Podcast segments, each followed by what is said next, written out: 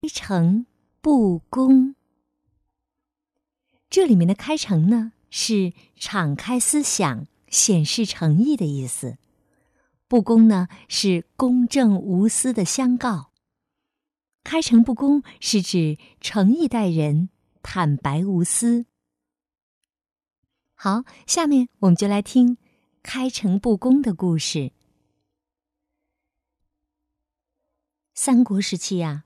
蜀国的丞相诸葛亮是一个很有智谋的军事家和政治家。他对蜀主刘备非常忠心，因此深得刘备的信任和重用。刘备临终前将诸葛亮叫到身边，说：“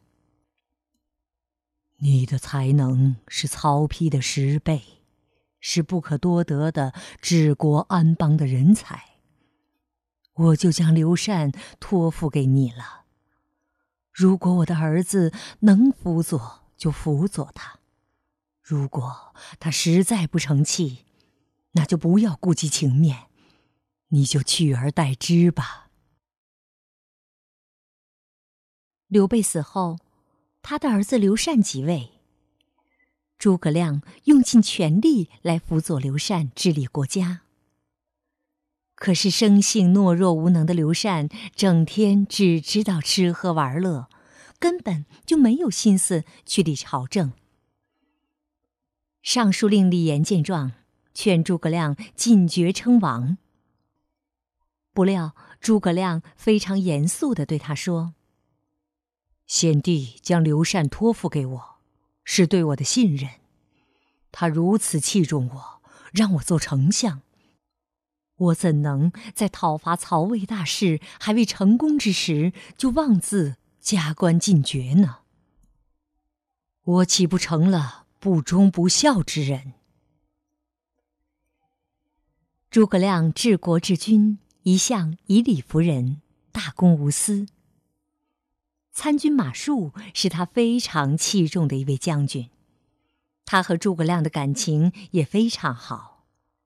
但由于马谡违反军规，导致街亭失守，诸葛亮严守军规，挥泪将他斩首。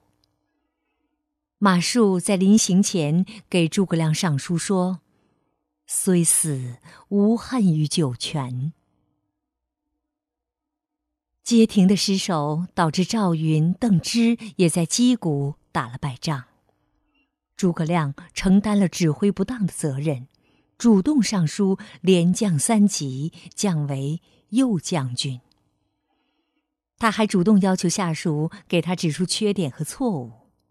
他相信，只要认真的吸取经验和教训，那么事可定，胜利可望。公元二三四年，诸葛亮由于积劳成疾。病死在军中。他一生清贫，没有给自己的家人和后代留下任何产业。《三国志》的作者陈寿评价诸葛亮说：“他开诚心，不公道，就是对他一生的总结。”这就是开诚布公的故事。开诚布公的近义成语是“开诚相见，肝胆相照”。反义成语是“勾心斗角，假仁假义”。好，接下来呀，我们还是来说“开诚布公”的成语接龙。“开诚布公，公而忘私。”私心杂念，念念有词，词穷理尽，尽其所长，长年累月，月露风云，云成万里，里应外合，开诚布公。公而忘私，私心杂念，念念有词，词穷理尽，尽其所长，长年累月，月露风云，云程万里，里应外合。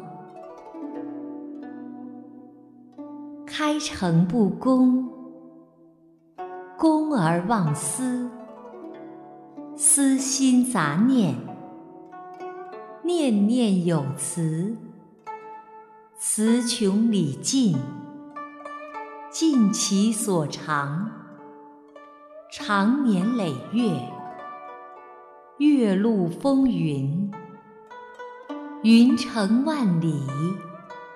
里应外合，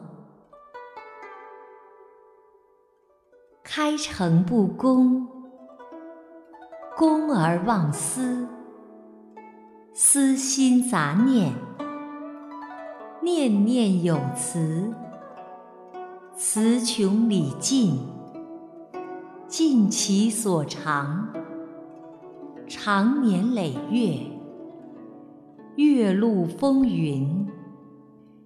云程万里，里应外合。开诚布公，公而忘私，私心杂念，念念有词，词穷理尽，尽其所长，长年累月。月露风云，云程万里，里应外合。